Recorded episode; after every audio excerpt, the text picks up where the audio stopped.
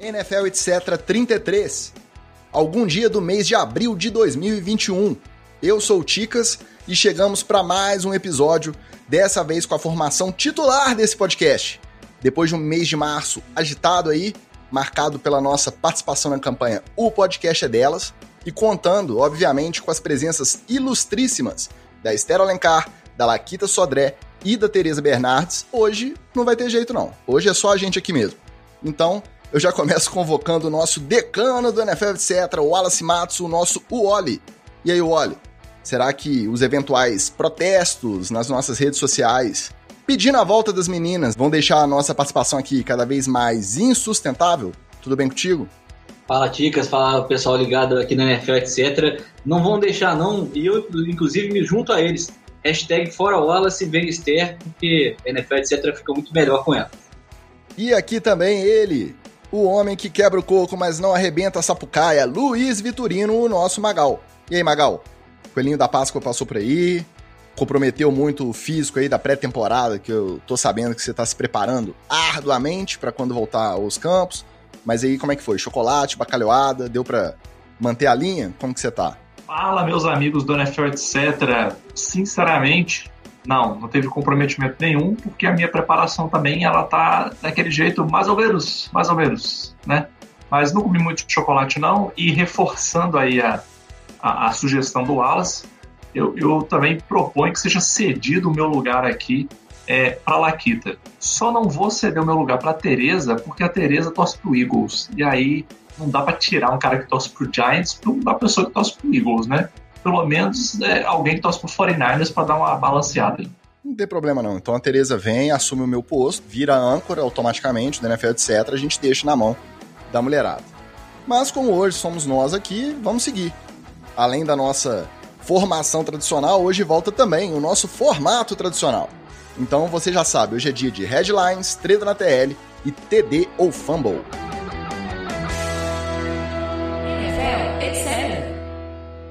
Começando o nosso headlines, uma notícia que já é de algum tempo, mas agora voltou à tona justamente por conta da, da evolução dos Estados Unidos no, em relação à pandemia, é que o draft, que vai ser realizado a partir do dia 29 de abril desse mês, né, foi confirmado com presença de público em Cleveland. Então vai ter até uma separação. O evento principal só para quem apresentar a carteira de vacinação vai poder participar, mas alguns eventos secundários também para quem ainda não se vacinou. Esses outros eventos secundários com distanciamento social, uso obrigatório de máscara e, e toda essa logística. Somado a isso, na semana passada, o Roger Goodell disse em entrevista que a expectativa da liga é de permitir estados com lotação total, já no início da temporada regular, a partir de setembro. E aí ficam as seguintes perguntas para gente que está aqui acompanhando isso de longe, vendo uma situação bem diferente por lá. Primeiro, vocês gostam do draft? Vocês gostam do evento? Fazem questão de assistir pelo menos aquele primeiro round que a ESPN transmite aqui para o Brasil? E sobre a presença de público nos eventos. Vocês acham que é um anúncio precipitado ou, de acordo com esse desenvolvimento do, do país deles lá, em relação à pandemia, é só um, um lamento mesmo que fica para a gente aqui de ver a, a diferença de tratamento no geral. Como que vocês estão sentindo aí essas notícias? É, por ser fã de college, eu já acompanho o draft aí com mais atenção uma temporada antes, né? Vendo os jogos de college e a gente já vai vendo rankings aqui, inclusive estou até com um ranking aberto aqui na minha frente para poder olhar os principais prospectos, aí a gente vai fazendo mock draft e tal. Estão é, dizendo aí que Miami vai pegar um Tyrande, subiu para pegar um Tyrande, mas, de novo, igual eu falei a, a programa atrás, é, não faria sentido subir para pegar um Tyrande, mas ok, o Brian Flores deve saber o que faz. É, então eu vejo sim essa, essa primeira rodada na ESPN e vou acompanhando as outras rodadas, mas com mais atenção no Miami, né? Vou, vou vendo é, as besteiras que estão sendo feitas ou os estilos, né, que o pessoal fala, os jogadores que vão sendo roubados é, nas posições que o Miami vai draftando. Nos outros a gente acompanha, ver quem vai ser o primeiro pick, né? Esse ano é o Trevor Lawrence, é, que, é, que é quarterback de Clemson, é, barbada, mas é, realmente é algo que quem gosta de, de, NFL e quer ver o futuro da liga tem que acompanhar com um pouquinho mais de atenção. É, claro que é bem arrastado também para quem não curte tanto college, então acho que é chato mesmo É, acredito que, que, o pessoal não acompanhe com tanta, tanto afinco, até porque pode vingar ou não esses jogadores que vão chegar novos na NFL. Ô, Alex, Quando... não manda essa não, porque mesmo quem curte college passou da pick 10, 12 ali, meu amigo, já vira farra. Já não conhece ninguém e sobe pra cá, trade pra lá de segundo com o terceiro round. Aí é só parado, só é, parado. Um bando de nomes esquisitos, é só o Batata conhece esses caboclos tudo mesmo. É, mas é, é, é, é, aí que surge os Tom Brady da vida, né? O pessoal aí vai que foi buscar lá no fundo lá. Então é bom prestar atenção, não é, não é de todo ruim abandonar o draft depois das três primeiras rodadas que todo mundo fica ali a, com afinco ali esperando. Mas é, esse, esse evento é bem curtido nos Estados Unidos, né? Tem público, a galera vai. O ano passado a gente viu ser realizado remoto e como é que foi é, broxante mesmo as escolhas, todo o envolvimento. E por lá eles podem fazer né, com o público. É, provavelmente em maio, junho, já vai estar todo mundo vacinado nos Estados Unidos e até setembro dá até para laçar os negacionistas e botar a vacina no braço deles. Olha, eu vou ser bem sincero, eu ainda tenho alguma dificuldade para fazer esse salto da NFL para o college. Eu até assisto alguns jogos do college, mas eu não posso dizer que eu acompanho o college. Eu ainda estou tentando fazer esse salto eu confesso, já tem alguns anos, já tem uns dois anos que eu estou tentando fazer esse salto. Ainda não consegui fazer a contento. E aí, se você não acompanha muito o college, quanto menos você sabe do college, menos você entende do draft. Né? Então, atualmente, eu assisto assim a primeira, segunda, até a terceira rodada eu ainda assisto, porque é uma galera que, por mais que eu não conheça assim de, ah, tô vendo o jogo desse cara aí direto, é, é, sei como é que ele joga e, e acompanho, mas esses nomes que são mais badalados, assim, é, a gente acaba acompanhando, né? E eu, particularmente, eu sempre gosto de, de ver quem são os caras que provavelmente o Giants pode pegar pela posição, e aí desses caras eu tento dar uma olhada, assim. Vejo alguns vídeos o na cara, internet. O cara que mais devia ser, ver college nesse NFL, etc., é o Magal.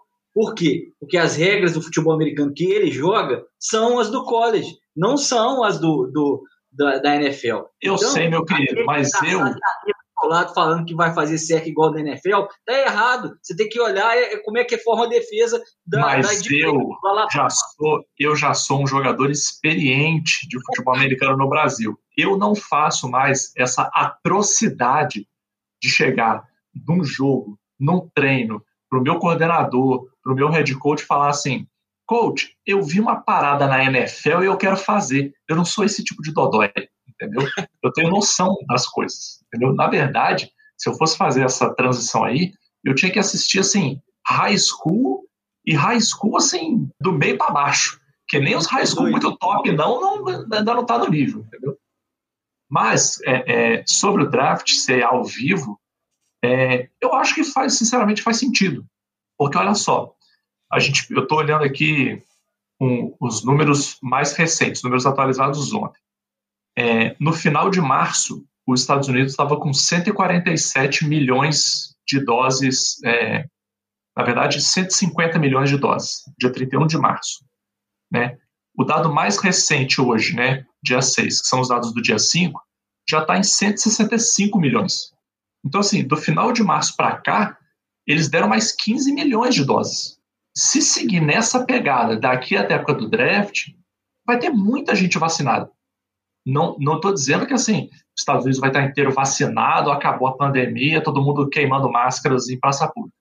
Mas já vai ter tanta gente vacinada, mas tanta gente vacinada, que você pode fazer um evento aberto, pede para o cara mostrar lá o comprovante de vacinação, e aí o cara entra, ele está vacinado, e vacinado assim, já vai ter tempo de ter a, a, a imunidade, né? como lá está mais eficiente, eu estou falando aqui de orelha, posso estar falando merda também. Mas falando aqui de orelha, eu acho que com esse tipo de controle já vai dar para fazer. Nessa velocidade que eles estão botando dose lá. A média mesmo de doses aplicadas por dia está em torno de 3 milhões. A NFL, assim como no ano passado, o calendário dela acabou favorecendo muito o planejamento da liga, tanto na temporada passada quanto nessa. Por quê? o pico da primeira e dessa onda atual vieram na, na off-season ou próximo do final da temporada, então acabou favorecendo mesmo o planejamento da, da NFL nesse sentido. A média móvel de óbitos lá tá caminhando para baixo, a gente fica vendo aqueles gráficos, né, a curva, a curva tá embicando para baixo, então essa semana já abaixou de 800 óbitos por dia, né, considerando essa média móvel aí dos últimos sete dias. A MLB, a Liga Nacional de Beisebol, voltou na semana passada e já tem até time que está recebendo público total nos estádios. Aí também não é para tanto, né? O momento tá caminhando bem, o momento está evoluindo, mas também não dá para passar o carro na frente dos bois, até o Biden, o presidente, se manifestou contrário e trazendo isso para a NFL. A expectativa da liga são estádios cheios, mas isso não se sobrepõe às autoridades locais. Então a gente lembra que no final da temporada passada, o 49ers teve que mudar praticamente a sua operação para o Arizona por conta da restrição do distrito de Santa Clara. Então o que vai decidir mesmo são as autoridades locais quando chegar o início da temporada. Mas, pelo que a gente está observando em relação à evolução aí da vacinação, mesmo com os anti-vax lá sendo é, um número considerável, a gente acredita que é bem possível mesmo todos os jogos com estádios lotados.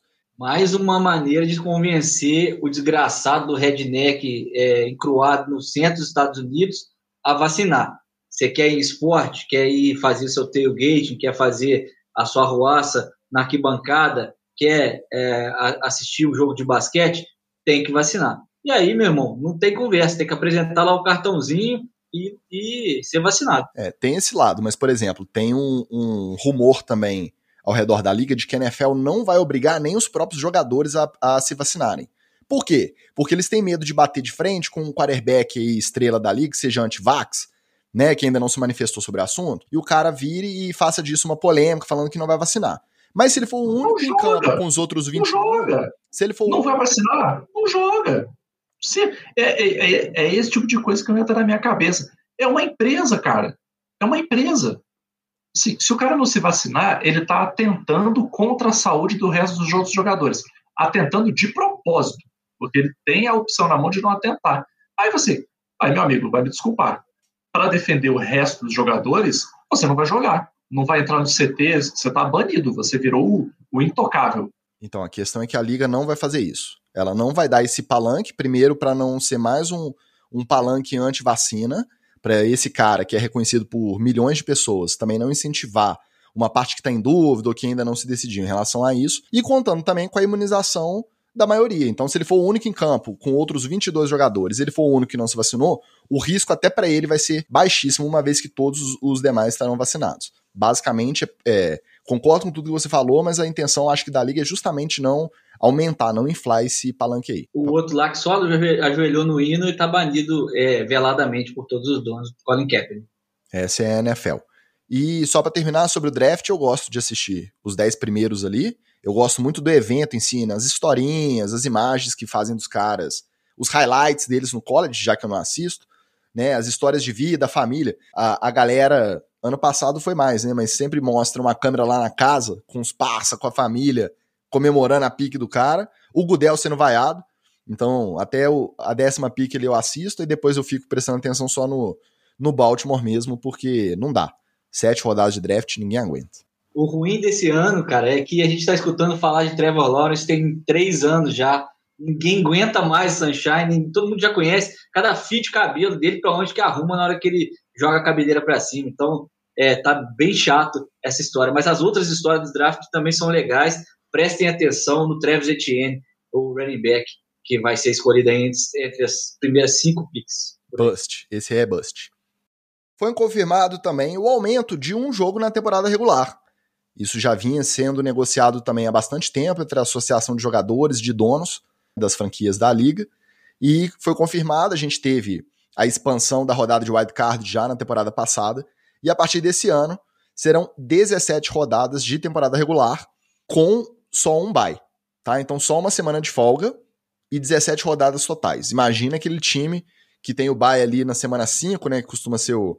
Na verdade, já teve até temporada com o bye na semana 4. Mas imagina um time com bye na semana 5 e depois vai engatar aí 13, 14 jogos direto. E dependendo se for para os playoffs, não vai ter descanso a galera dos times. E aí a fórmula que eles adotaram foi um confronto entre divisões de conferências diferentes.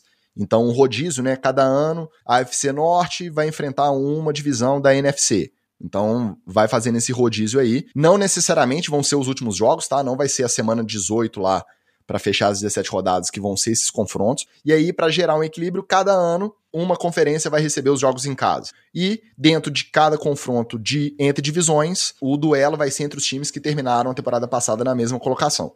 Então, por exemplo, nesse rodízio, a EFC Leste vai enfrentar a NFC Leste.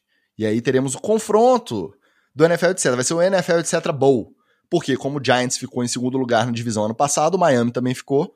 E são as divisões que se enfrentam, então teremos um saborosíssimo Giants e Dolphins aí para a gente poder repercutir aqui no podcast. Mas aí, com esse papo todo, eu pergunto para o nosso jogador de futebol americano aqui da NFL, etc., o que, que você acha da questão desse impacto, desse risco físico de um jogo a mais, porque para a gente que é torcedor é óbvio, quanto mais, melhor.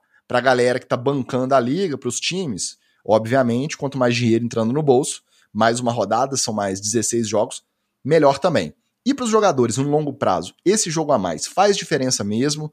Ou no desenvolvimento que a gente tem em relação à fisiologia, preparação física, isso pode ser diluído aí no, no decorrer da carreira dos jogadores da NFL? As duas coisas, Ticas. As duas coisas. Tanto faz diferença sim, por mais que a gente sentado no sofá de casa fale, ah, mas só mais um joguinho, pô, cara, um jogo faz muita diferença. Muita diferença. Por outro lado, as melhores cabeças pensantes em termos de preparação física, de planejamento de temporada, de, de, de gerenciamento de roster, estão lá na NFL. Então, o que vai acontecer, na minha visão, é que vai ser feito um ajuste aí em termos de preparação física na off-season, em termos de preparação durante a temporada e, quem sabe, até ter um pouco mais de rodízio entre os jogadores. Né? principalmente aqueles jogos que já estão meio que decididos, né? O time está lá, sei lá, cinco minutos de, de encerrar o jogo, está com duas posses na frente e está lá com praticamente todo mundo de titular ainda em campo. Acho que nesse caso vai acabar tendo mais rodízio, né? Bota o TP2, bota os outros OLs, vai dando uma descansada é, é, no pessoal que é starter. Mas, sinceramente, é, eu acho que vai ter chororô em relação a isso, vai ter jogador falando que, ah, tá vendo aí, ó, lesionou fulano por causa desse aumento de jogos. Né? Mas, sinceramente, eu só acredito nesse impacto se eu ver os dados. Né? Se os caras mostrarem os dados assim de, ó, teve um aumento significativo aí na quantidade de lesão, aí realmente eu acho que é uma coisa a se pensar. E essa qualidade de dados a NFL tem. Mas só de orelha, acho que vai fazer essa diferença toda, não. Ah, os times vão se ajustar e, e bola para frente. E, sinceramente, achei fantástico ter um jogo a menos de pré-temporada. Porque puta que me pariu. Jogo de pré-temporada, eu sempre falo que eu sou a putinha do jogo de pré-temporada. Porque todo ano eu falo que eu não vou assistir, que é muito ruim, é muito chato. Aí quando chega na hora, eu dou o braço a torcer, eu assisto de novo, aí eu fico puto de novo e prometo de novo que no outro ano eu nunca mais vou assistir. E eu faço isso aí desde que eu assisto a NFL já há quase 10 anos. É, eu esqueci de contextualizar no começo que nesse acordo, né, com esse jogo a mais na temporada regular, foi excluído realmente um de pré-temporada. A gente esquece porque ano passado não teve pré-temporada, né? Então acabou fugindo do radar. Mas a previsão, tudo correndo dentro do, do cronograma previsto, é essa: três de pré-temporada, que já tem aquele rodízio maluco, né? Já tem practice squad jogando, aquela coisa toda, e 17 de temporada regular. É, e esses jogos de pré-temporada geralmente aí é um quarto do time principal mesmo, o resto dos outros três quartos só quem está lutando por vaga no roster mesmo que, que, que faz esses jogos. São muito chatos mesmo, mas também sou igual o Magão. É, é, vejo porque é, é, futebol americano e aí você acaba olhando para a televisão e querendo saber quem é que está no seu time e tal, quem é que pode fazer diferença ali. É o auge da seca, né? É o auge da seca. É, é que você está desesperado para entrar na temporada. É, eu acho que podia até diminuir mais um, né? E, e aumentar a, a, temporada regular, o tempo da temporada regular. Eu não sei se no, no mesmo tempo da temporada regular, né? A, as semanas parece que vão ficar as mesmas, né? Só vai esticar mais uma para poder acrescentar mais um jogo. Eu acho que aí um segundo bye, alguma coisa dessa, poderia ser pensada até para não punir os jogadores tão fisicamente assim, é, como é uma temporada da NFL regular. Mas é isso, só vai saber se precisa disso mesmo botando para jogar. E aí, essas adequações, como disse o Magal, isso vai sendo feito de acordo com os dados. Para a gente que está aqui do outro lado, quanto mais jogo, melhor. E a gente quer, quer mesmo ver futebol americano. Parece que caminha nesse sentido, até porque 17 jogos para você fazer o, o índice de retrospecto de cada time ali, critério de desempate é horrível, né? Por ser número ímpar. E aí o ideal num cenário para corrigir isso seriam 18 jogos, aí, obviamente, a necessidade de dois buys durante a temporada seria maior, então seriam 18 rodadas disputadas em 20 semanas. O reflexo imediato já para essa temporada é que a gente está acostumado com o Super Bowl disputado sempre na, no primeiro domingo de fevereiro, automaticamente com essa mudança passa a ser o segundo. Vai ser sempre no segundo domingo de fevereiro para acomodar essas 17 rodadas de temporada regular aí. Ou seja, a, o risco de cair durante o nosso carnaval aumenta, né? Aumenta. Aí questão de prioridade, né, meu amigo? Aí cada um que faça suas escolhas e arque com as consequências delas. E claro que os novos contratos de transmissão das, das emissoras de TV é, já prevêem esse jogo a mais, então já entrou mais grana para os times da NFL e isso no futuro vai se refletir sobre o cap também. Então aumenta o risco, igual o Vitorino falou, mas o risco é aquele, né? Porque não só de desgaste, de lesão em virtude de desgaste por conta de 60 minutos a mais de futebol americano jogado, mas o risco de uma lesão tipo a do Alex Smith acontecer a cada snap. Então é inerente, é óbvio que na ponta do lápis você aumenta esse risco. Mas eles vão ter essa contrapartida, porque o cap salarial tende a quando eles recuperarem essa regressão que eles tiveram por conta da pandemia, e aí o, o cap vai, vai subir bastante por conta desses novos acordos de, de transmissão. E o pessoal fala também que pode ser que isso caminhe para uma rodada inteira, 16 jogos internacionais. E aí o Brasil entra, em médio prazo, óbvio, né? Porque hoje não tem jeito, mas entra no radar para sediar um jogo aí. Antes da pandemia, a gente já tinha rumor de um jogo de pré-temporada, né? Parecia que já tinha um radar nessa direção. Pensando que são 16 jogos e que cada ano uma conferência vai receber esse jogo para não ficar desequilibrado, né, entre uma conferência e outra, o que seria o ideal? Que cada time jogasse pelo menos uma vez em campo neutro. E aí poderia entrar a questão dos jogos internacionais. Lucas, quando tiver vendendo o ingresso, você me avisa. Porque já tem tanto tempo que eu escuto esse converser de que vai ter jogo no Brasil, aí já teve época que ia ser pré-temporada, já teve época que ia ser o Pro Bowl, Aí já teve época que, não, esse ano é que vai entrar mesmo. Aí já teve conversa de, não, ó, teve. O pessoal da NFL veio visitar estádio no Brasil, né? Nada. Estamos aqui na mesma. E, sinceramente, assim, agora que a gente está é, no foco de bosta do cenário mundial, é, eu acho difícil que o Brasil seja essa escolha. Assim. Eu, acho, eu até acho que, em termos de quantidade, em termos de mercado consumidor, não tem nem comparação. Assim não tem o que discutir na América do Sul. É óbvio que o Brasil é o maior mercado. Não na América Latina, porque o mercado do México é maior. O Brasil estava perto de passar, não sei se passou, mas o mercado de futebol americano no México é muito grande. Mas, sinceramente, na atual conjuntura política, social e econômica do país, eu acho mais fácil a NFL fazer mais um jogo na Europa ou até fazer mais um jogo no México é, do que vir fazer um jogo no Brasil. Mas, né, quem sabe daqui a um tempo o México já recebe, né? E aí seria só um, um destino pensando justamente em expansão. Né? Não só em agradar quem já é fã, mas no fato de uma expansão de mercado. Mas eu tô achando que o Coelhinho da Páscoa não passou aí mesmo, não, é, Magal?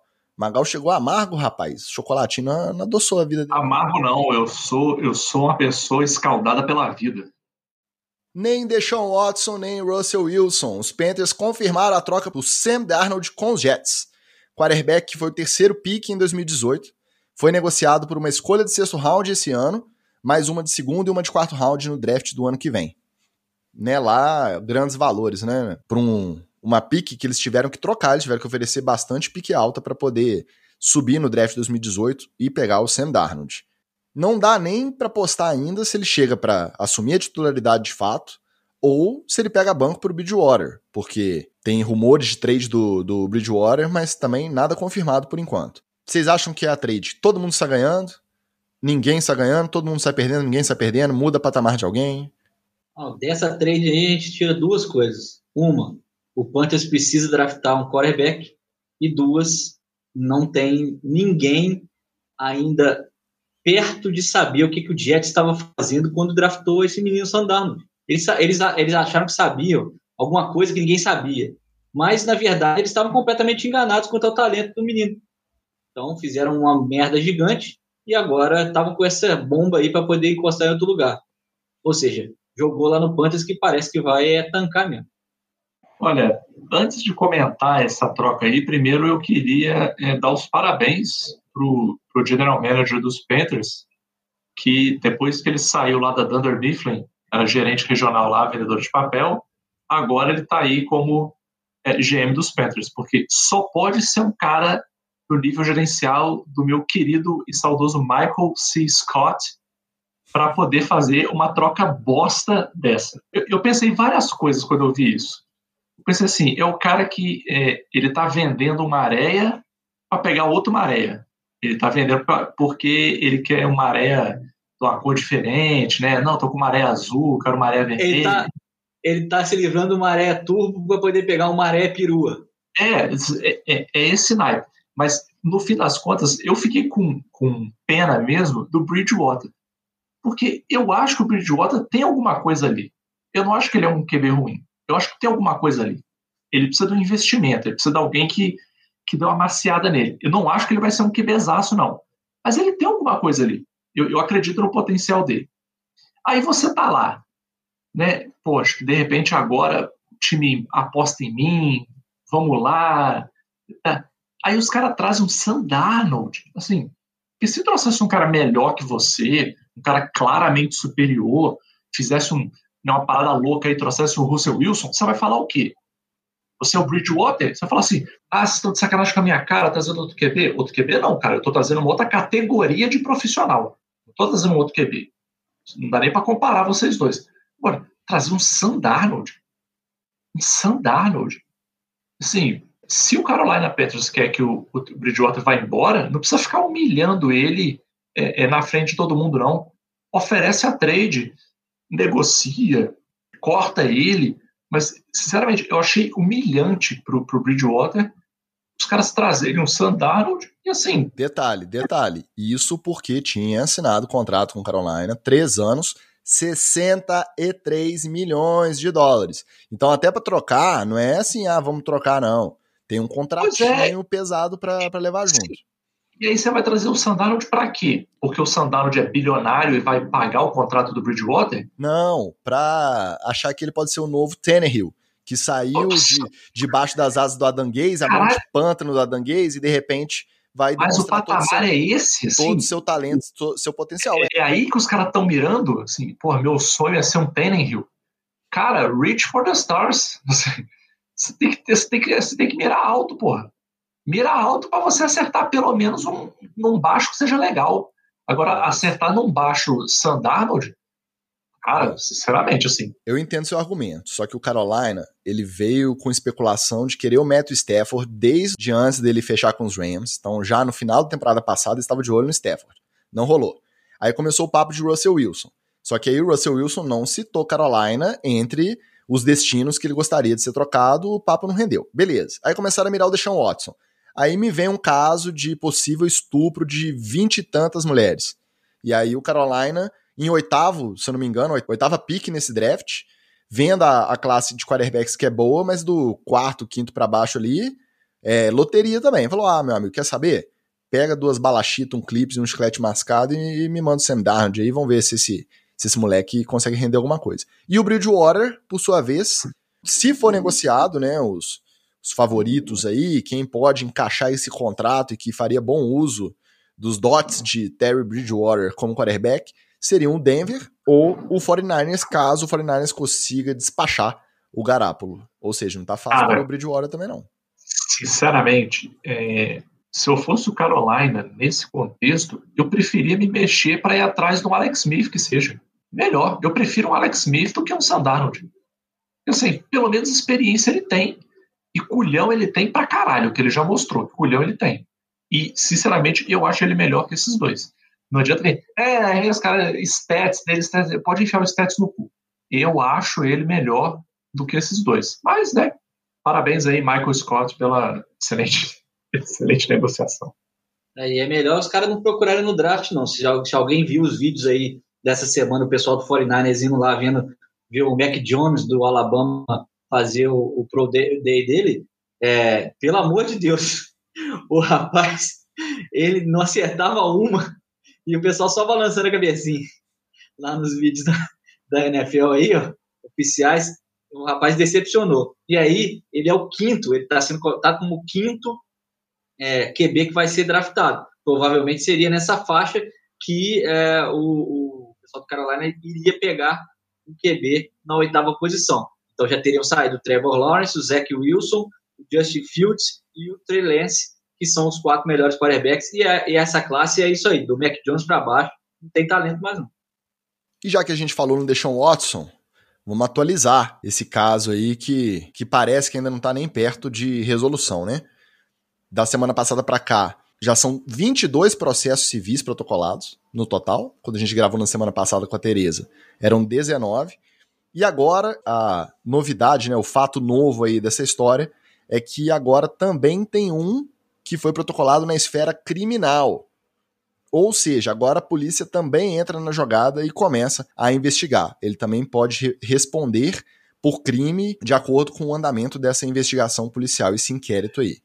É, não houve confirmação se essa vítima que entrou com processo na esfera criminal faz parte do grupo que entrou na esfera civil ainda não teve a identidade revelada. E aí, por outro lado, a defesa do Deschamps apareceu com um manifesto assinado por 18 massagistas que também trabalharam prestando serviço para o Deschamps, e as 18 alegando que durante a prestação do seu serviço ele não manifestou nenhum comportamento inadequado.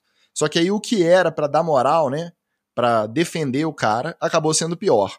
Porque aí o pessoal começou a fazer conta e descobriu que, sei lá, em 4, 5 anos de carreira, ele fez uso de mais de 40 profissionais diferentes para prestar serviço de massagem especializada para atleta de alto desempenho.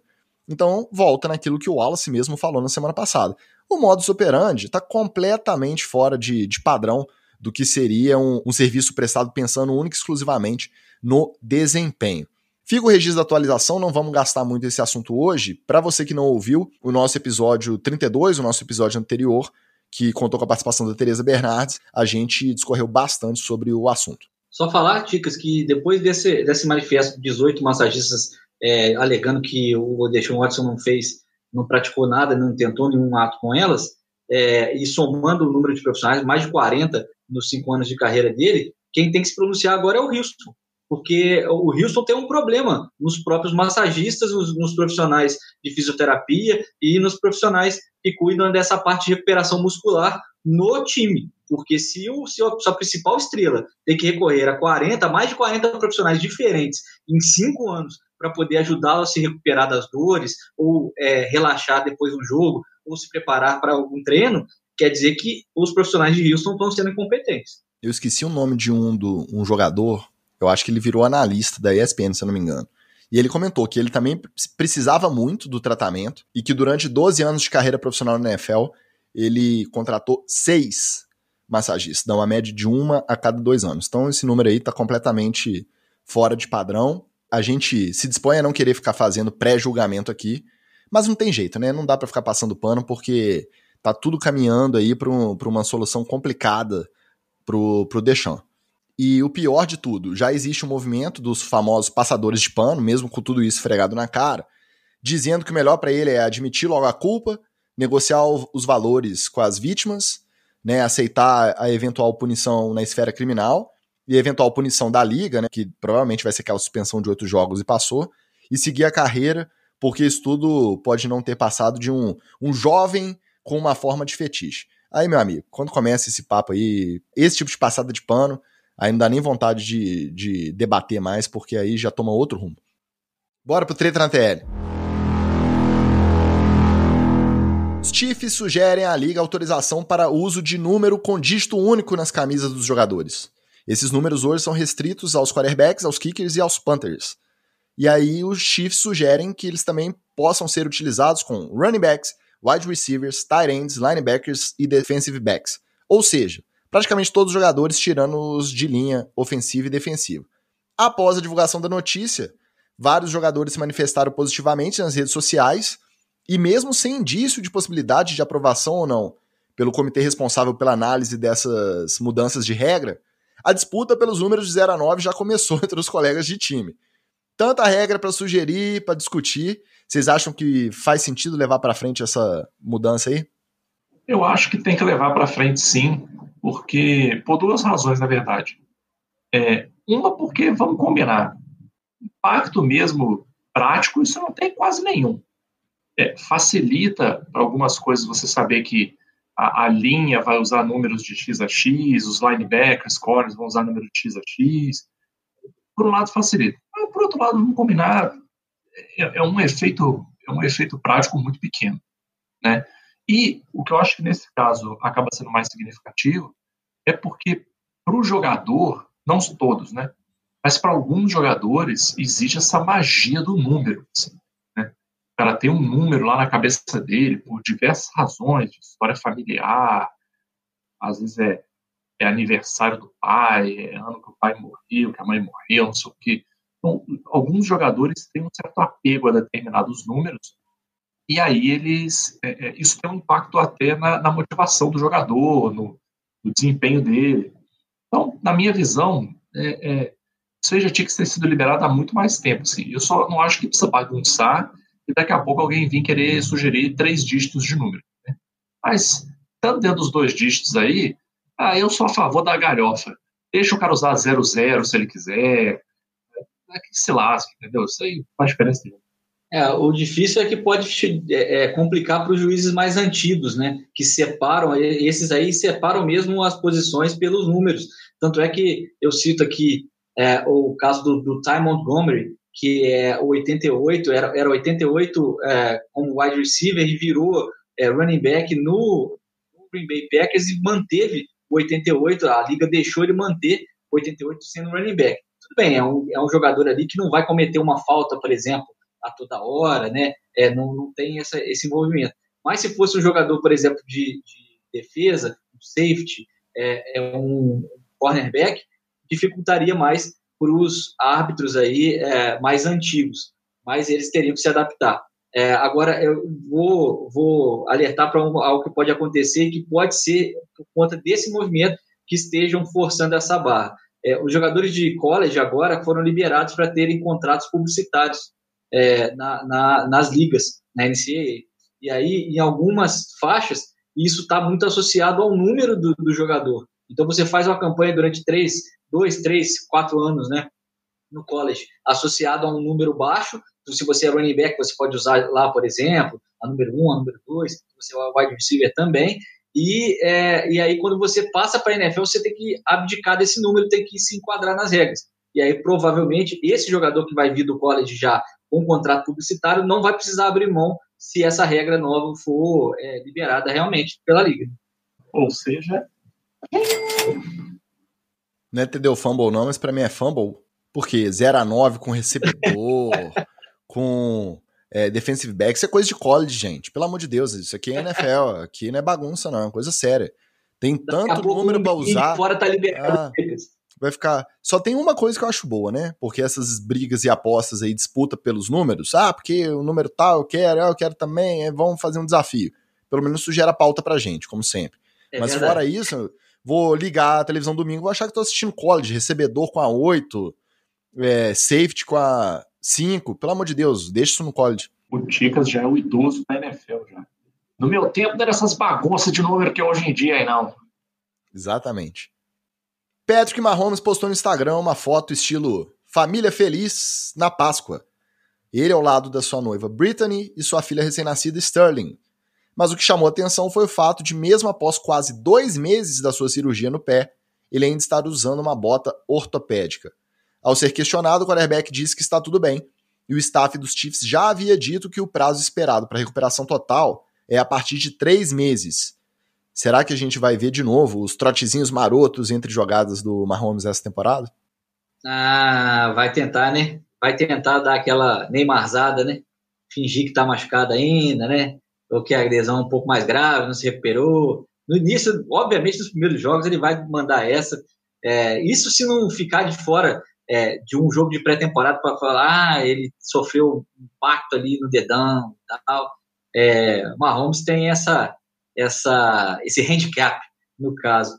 mas o que denuncia que a lesão dele não era tão tranquila quanto ele tentou fazer parecer no final da temporada passada, né? É, a gente achando que era só uma é, uma fraturazinha o estresse, ou então uma fratura mesmo e tal, que alguém pisou no pé dele, não. É, essa bota ortopédica aí, por mais de um mês, caso, e até três meses, como diz o próprio Chiefs, denuncia aí algo que foi ligamentar também, então, provavelmente, ele teve que passar por uma cirurgia de reconstrução de ligamento e no dedão, como a gente já, já falou aqui na temporada passada do NFL, etc., é complicado porque é onde o jogador usa para poder mudar de direção. A gente pode ver um Mahomes menos dinâmico se isso afetou demais o dedão dele. Você vê como é que são as pessoas, né, cara? O cara tá lá tirando foto da Páscoa, a família feliz, a galera vai, ah lá, ah lá de botinha lá. Ih, rapaz, recuperou não. Já tá a galera zicando. Até hoje, cara. até hoje. Até hoje. Ih, ó, hum, vai dar ruim, hein? Aí já os malucos de casa de aposta, né, já começa Ih, ó, ah, cara, deixa o cara, pelo amor de Deus, o cara tá lá comendo chocolate com a família dele. É, é, eu entendo o frenesi da galera de saber se ah, o cara recuperou ou não, é grave, não é? Bicho, nós estamos em abril ainda, cara. Começo de abril, relaxa aí, sacou? Deixa, deixa o deixa um passo com a família. Já pensou? A gente nem gosta de teoria da conspiração, né? Nem um pouquinho. Mas já pensou se ele botou a botinha, tá completamente zerado, ficou bom pra cacete, já tá correndo, já tá pulando, já tá jogando basquete, já tá dando aquele, aquele migué, aquela, aquela, aquela projeção, e aí que se junta com o que eu falei, do sair de um jogo da pré-temporada, fingir que tá machucado ainda, só para poder a galera achar que é, o Mahomes não é mais o mesmo?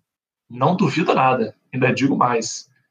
Consigo imaginar a cena, eles já sem botinha, recuperadão, metendo aquele pistol de crossfit, tá ligado? Você estica uma perna para frente e abaixo, faz um agachamento só com a outra perna, né? bota o peso do corpo todo numa perna só. Já imagina ele fazendo um pistol antes da foto, não, agora vou botar a botinha aqui só para deixar ele um maluco, que eu tô de bota ainda, vou botar ele. Você descreveu, você descreveu aí, eu doeu só de imaginar. Eu confesso, quando eu vi a foto, também fiquei meio ressabiado, porque quando fala que é dedão, a gente já subestima, né? Pô, operou o dedão, tá com bota ortopédica até hoje. E o meu parâmetro né, de lesão no pé usando bota, obviamente é quem? O Caio do BBB, o caipira lá, o Bastião, né, que quebrou o pé numa prova e ficou de 5 a 6 semanas com a bota sem operar. 5, 6 semanas ele tirou a bota, cara. Tudo bem. Tá manquitolando ainda? Tá, tá, tá meio sem confiança? Tá. Mas e o atleta que operou com os melhores médicos aí do mundo, do universo, e ainda tá de bota, eu estranhei. Mas aí, como a NFL, etc., também é informação, fui até um ortopedista amigo meu, abraço, Tarcísio, e aí, perguntei, e aí, cara, esse tipo de lesão? Ele, não, três meses aí para recuperação plena, é o período considerado plenamente normal para ele manter imobilizado aí com a bota. Então, NFL etc. também informação. Aaron Rodgers é o apresentador convidado de um dos game shows mais tradicionais dos Estados Unidos, o Jeopardy. Após gravar os episódios que vão ao ar nessa e na próxima semana, sua participação foi muito elogiada pelos produtores e gerou rumores sobre um eventual convite para assumir a titularidade permanente do programa. Aí já viu, né? Off-season, as mesas redondas de NFL precisando de assunto, igual a gente aqui no NFL, etc. O Rodgers, com seu hábito peculiar de aproveitar cada oportunidade, cada faisquinha que, que ele consegue, ele bota mais fogo na lenha de Green Bay, né? Aí ficou completa a receita pra treta. Dá para imaginar o Aaron Rodgers pendurando a chuteira mais cedo para virar o Luciano Huck ou o Silvio Santos americano? Olha, Duvidar eu não duvido, porque há, há pouco tempo morreu o Alex Trebek, que era o apresentador original das antigaças aí do, do, do Jeopardy. E era um cara muito famoso, assim, do nível Silvio Santos, Luciano Huck, é, essas pérolas que tem aqui no Brasil. Mas, mas, eu acho que é um salto um pouco demais, assim, acho que é muito nonsense. Não, vejo muito Aaron Rodgers é, pendurando chuteira. Eu acho mais fácil ele virar analista é, ou ele já ter algum plano de vingancinha preparado para a aposentadoria, porque, como a gente sabe, o Aaron Rodgers é uma pessoa que cultiva o ranço, né? E ele guarda as mágoas do passado bem guardadinhas, né, no, bolso dele, anda com elas o tempo todo. Então, não duvido nada que ele vá é, fazer algum absurdo lá em São Francisco, entendeu? Vai comprar um terreno lá que seja importante, vai construir uma coisa bizarra, só para poder dar uma revanchezinha, vai fazer o, o Museu Aaron Rodgers lá em frente ao Levi Stadium, é, é, eu não duvido de ele ter um planinho de vingança armado para aposentadoria. Mas, mas como o NFL, etc., também é cultura, eu indico aqui as maravilhosas imitações do Jeopardy que o Will Ferrell fazia no, no Saturday Night Live. Tem no YouTube aí, é, para quem quiser ver, que ele imita o apresentador, o Alex Trebek, e aí tem outras pessoas que imitam gente famosa, né? O Sean Connery, o Burt Reynolds, um monte de gente famosa lá indo no programa. Cara, é, é, é filé da comédia, assim, é bom pra caralho. Ah, para quem não sabe o que, que é o, o Jeopardy, é um game show é, na, no estilo show do milhão, mas é ao contrário. Você escolhe um tema por um valor e é, responde uma pergunta. Na verdade, você formula a pergunta que, cuja resposta está sendo dada é, pelo painel. Tem várias categorias e, e, cada categoria tem um preço. Por exemplo, 200, 400, 600, 800, 900 dólares. É, aí você escolhe na categoria futebol americano para 800 dólares e aparece lá no quadradinho. Sou o único campeão a vencer todos os jogos da temporada regular e me tornar campeão invicto na era do Super Bowl. E aí você, o participante, tem que formular a pergunta: quem é Miami Dolphins? e aí a, ele ganha os 800 dólares. O Rogers já participou desse Jeopardy na sua versão celebridade, no qual as celebridades americanas da TV, do esporte, né, do, do, da sociedade americana disputam é, dinheiro para instituições de caridade.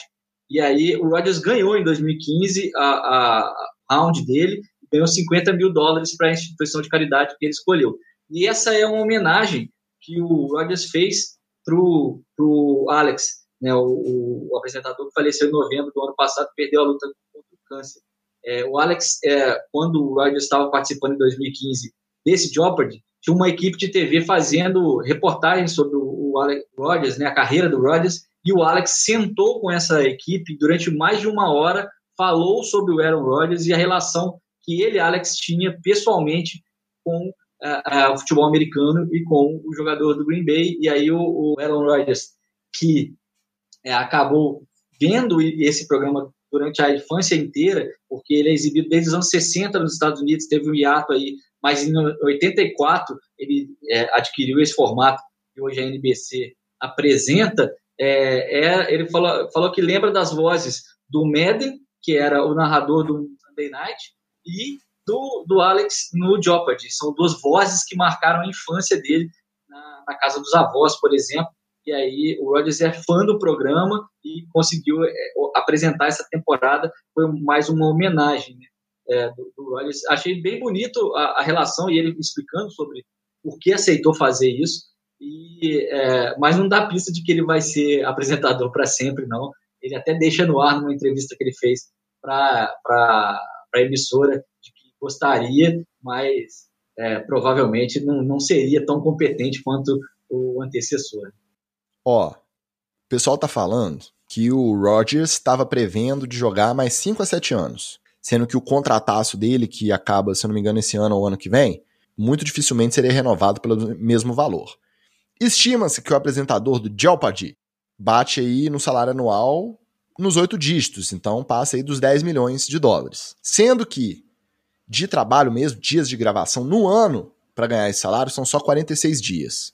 O Rodgers, com aquele jeitinho peculiar dele, se autopromoveu por conta dessa participação, mas o que ele deu de entrevista, rapaz, que ele postou na internet, o que ele fez participação para poder divulgar, gerou um pouco esse, essa sensação na galera de dele estar tá muito empolgado com o projeto. E nessas entrevistas ele chegou até a falar que ele seria capaz de conciliar as duas atividades, já que de futebol americano ele tem 178 dias de trabalho por ano e de gravação do programa seriam 46, e ele falou que ele dava um jeito de, de conciliar. E aí acendeu essa luzinha. Eu peguei alguns vídeos, né? Não vi o programa inteiro.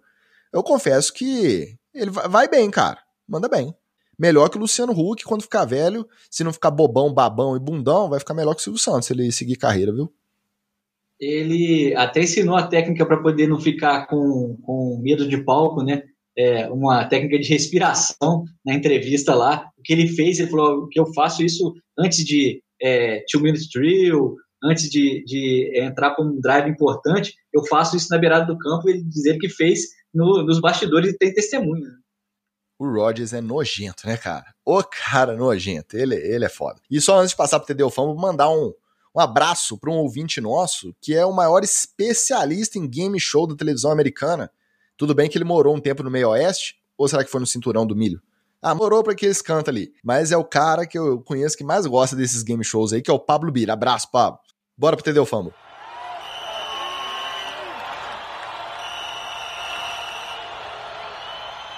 O Pat McAfee, que a gente sempre cita aqui, né, podcaster e ex-punter dos Colts, contou em seu programa que o dono do time de Indianápolis, o Jim Irsay, tinha o hábito de comparecer a treinos da equipe e distribuir notas de 100 dólares entre seu staff.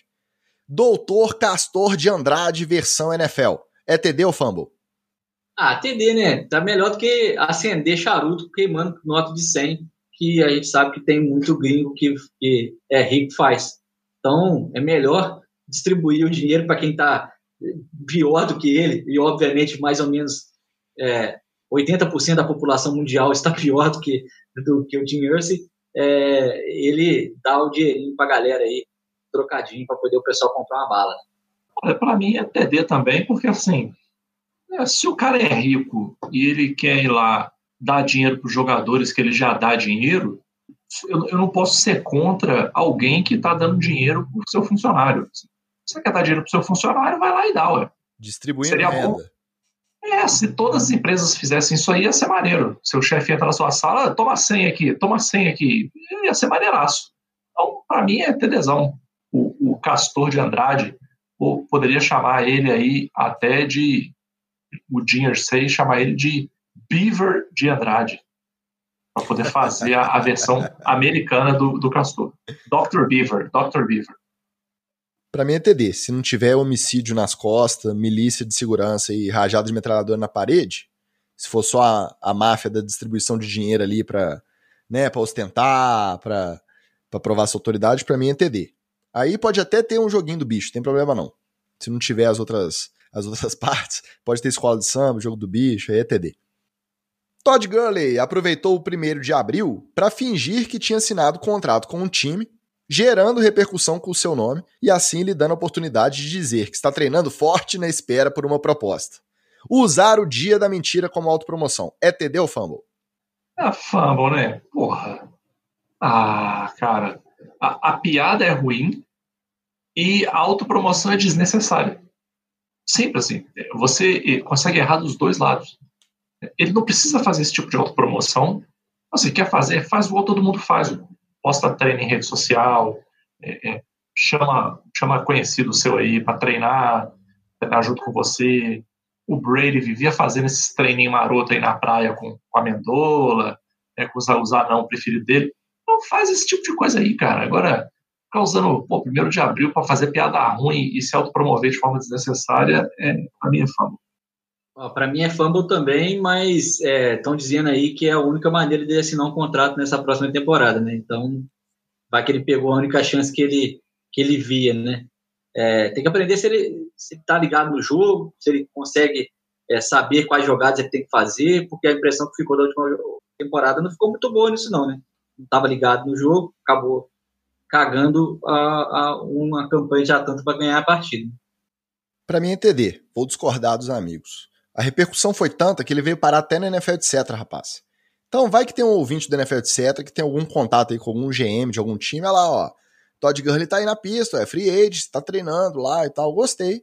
Teve tanta mentira ruim, cara, tanto jogador fazendo gracinha aí, sem objetivo nenhum, nossa, uns trem, umas pataquadas, do Brady mesmo, nossa, um trem sem graça, sem razão de ser. Aí o Todd Gurley fez a dele ali, a imprensa foi em cima, assinou, assinou mesmo não, primeiro de abril, mas ó, se precisar, tô na pista. Gostei. Para mim é TD. Mark Ingram, running back veterano recém-assinado com os Texans, disse em entrevista que se não olharem a sua certidão de nascimento, não dá para dizer que ele tem 31 anos. Atleta velho se achando jovem, é TD ou fumble? Olha, é, para mim é fumble porque a única pessoa que pode fazer isso na NFL inteira é o Carlos Hyde que consegue esconder a idade.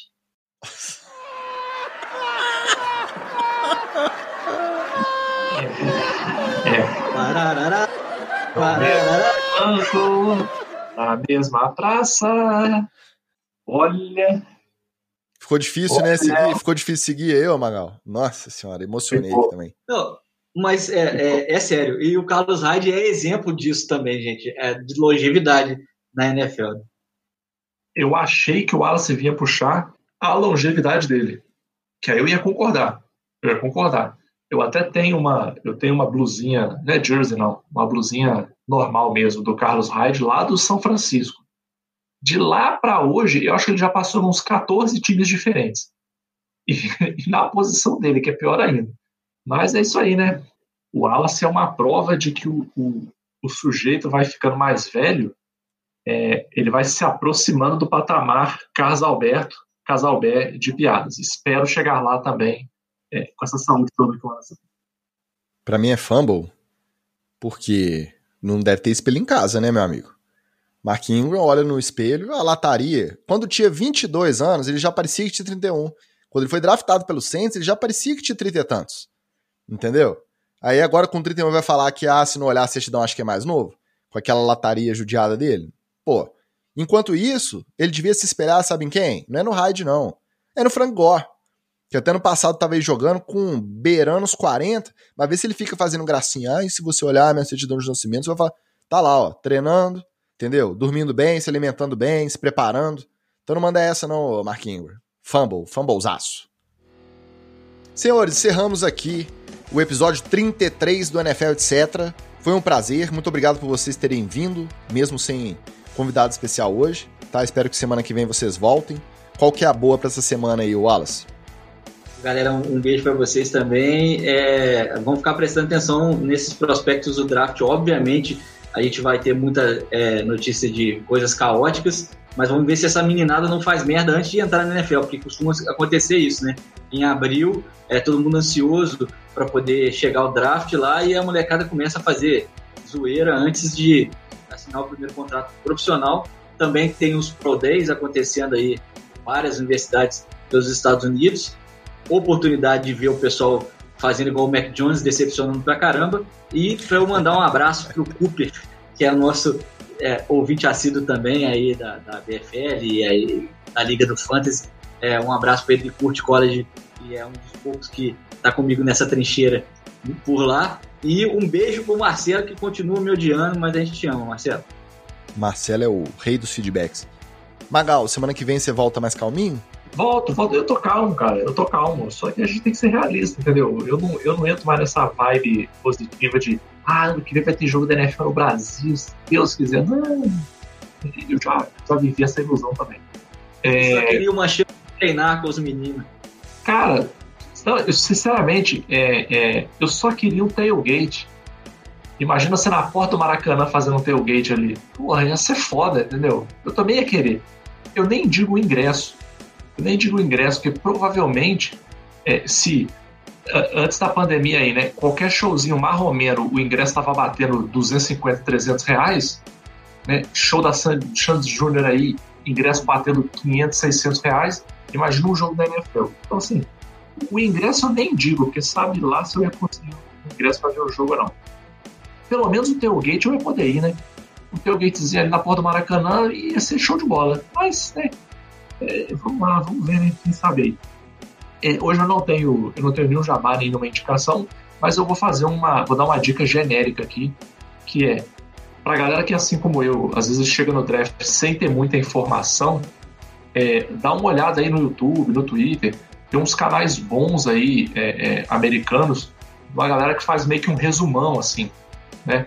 Fala quem são os prospectos, do que, que o cara é bom, mostra uns highlightzinhos lá, então te dá uma te dá um resumão de como é que vai ser, para pelo menos quando você bater o nome do cara lá no, no dia do draft, você, ah, esse cara é aquele cara lá de Oklahoma, esse cara lá de Ole Miss, esse cara lá de não sei da onde, pra pelo menos ter uma ideia, é uma parada que ajuda bastante.